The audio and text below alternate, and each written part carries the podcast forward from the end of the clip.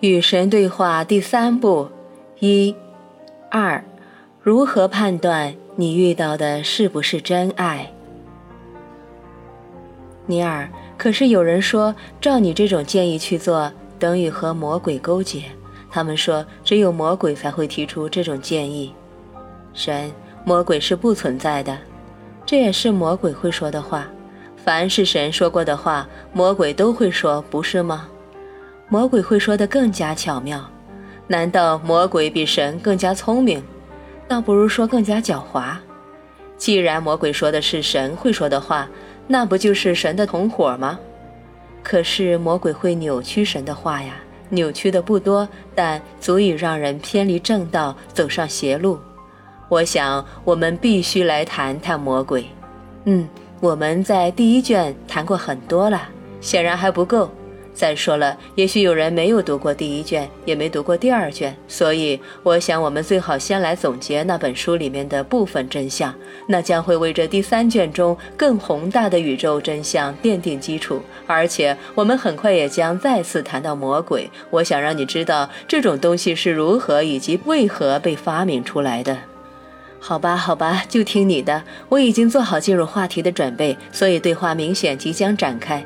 但在我进行这第三次对话的时候，有件事情人们应该知道：自从我写下前面那些文字到现在，已经有半年过去了。现在是一九九四年十一月二十五日，感恩节的翌日。我整整花了二十五个星期才写到这里。从上一段你说的话到这一段我说的话，整整隔了二十五个星期。这二十五个星期里发生了许多事情，但有一件事情没有发生。这一本书毫无进展，为什么需要这么长时间呢？你没有看到你是如何阻拦了你自己吗？你没有看到你是如何推翻了你自己吗？你没有看到你是如何挡住你自己通往某个好地方的道路了吗？你在生活中向来都是这么干的。喂，且慢，我可没有拖住这个计划后腿，我是无能为力的，没法写下片言之字，除非我觉得，除非我拥有，我不想这么说，但我猜我非这么说不可，拥有灵感，然后才能来到这本黄色便笺纸前继续写下去。而灵感是你的事情，不是我的。我知道，所以你认为拖后腿的人是我，不是你，差不多是这个意思。我的好朋友，这真是你以及其他人的作风。半年来，你缩手袖间，漠然不顾对你最有益的事，实际上还将他从身边推开，然后又抱怨某个人或者某样外在于你的东西令你毫无进展。难道你没看出这里面的玄机吗？呃。我告诉你吧，我不曾不与你同在，不曾尚未做好准备。难道我以前没对你说过吗？是说过，但我永远与你同在，哪怕直到时间的终点。然而，我不会把我的意愿强加给你，我永远不会。我想要选择对你最有益的东西，但我更想要选择的是你的意思，这是最为确凿的爱。当我想要你获取你想得到的东西，那么我就是真的爱你；当我想要你获得我想要你得到的东西，那么我就是在爱我自己，通过你。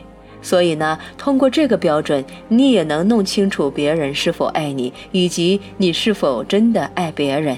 因为爱本身别无所求，他只求有机会实现被爱者的选择。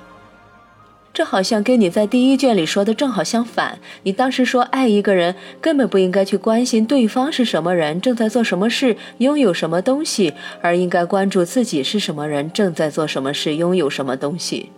这种说法还有其他问题，比如说有个母亲对孩子大喊“快到路边来”，或者甚至冒着生命危险冲到滚滚车流之中将孩子抱起来，那又怎么说呢？你如何看待这位母亲？难道她不爱她的孩子吗？然而她可是将她自己的意愿强加给孩子的。别忘了，孩子站在马路中间是因为他想要站在那里。你如何解释这些矛盾呢？这里面并没有矛盾。然而，你看不到和谐，你不会理解这条爱的神圣规则，除非你能明白，对我来说最高的选择和对你来说最高的选择是相同的。那是因为你和我是一体。你知道吗？这神圣的规则也是神圣的二元律，那是因为生活本身就是二元分化的。在生活中，两个明显相互矛盾的真相可以同时同地存在。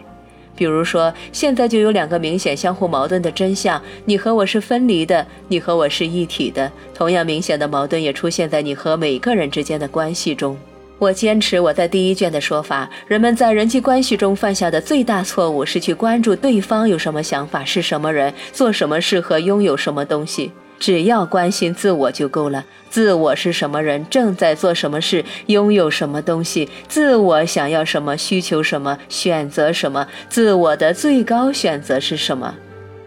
我也坚持我在那本书里的另外一种说法：假如自我意识到他人并不存在，那么自我的最高选择就变成了对方的最高选择。因此，错误并不在于选择了对你来说最好的东西，而在于不知道什么是最好的。这个问题的根本原因是你并不知道你的真实身份，更加不知道你想要获得什么样的身份。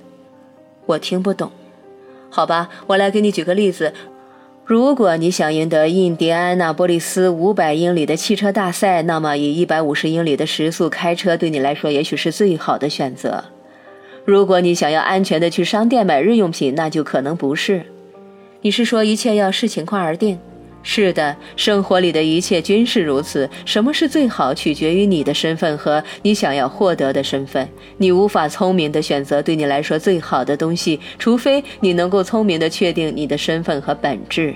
就拿我来说吧，我是神，我知道我想要获得的身份，所以我知道我的最佳选择是什么。那是什么呢？告诉我吧，神的最佳选择是什么呢？这应该是很有意思的。我的最佳选择就是让你去决定你的最佳选择是什么，因为我想要获得的身份是我的自我呈现出来的我自己，我是通过你获得这种身份的。你能听明白吗？能说了，你也许不信，但我确实听明白了。很好，接下来我要说的话，你可能觉得难以置信。我总是把对你来说最好的东西给你，不过我承认你有时候并不知道它是什么。要理解这个秘密，你得先明白我想要做的事情。我是男神，我是女神，我是最高的存在，我是万物，我是起点与终点，我是最初与最终，我是形式与实质，我是问题与答案，我是上与下，左与右，彼与此，前与后，我是光明，我是创造光明，使光明得以存在的黑暗。我是永无止境的善，我是使善成为善的恶，我是所有这些，是一切。若非惊艳到我的自我的全体，我无法惊艳我的自我的任何部分。而关于我的这些，你并不了解。你希望让我成为其一而非其二，你希望我是高而不是低，是善而不是恶。可是由于否定我的一半，你也否定了你的一半。而由于你这么做，你永远无法获得你的真实身份。我是光辉的万物，我追求的是经验的认识我自身。我通过你，通过其他存在的一切事物这么做，借由我做出的选择，我惊艳到我是光辉的，因为每个选择都能够创造自我，每个选择都能够定义自我，每个选择都表示着我在此时此刻选择的身份。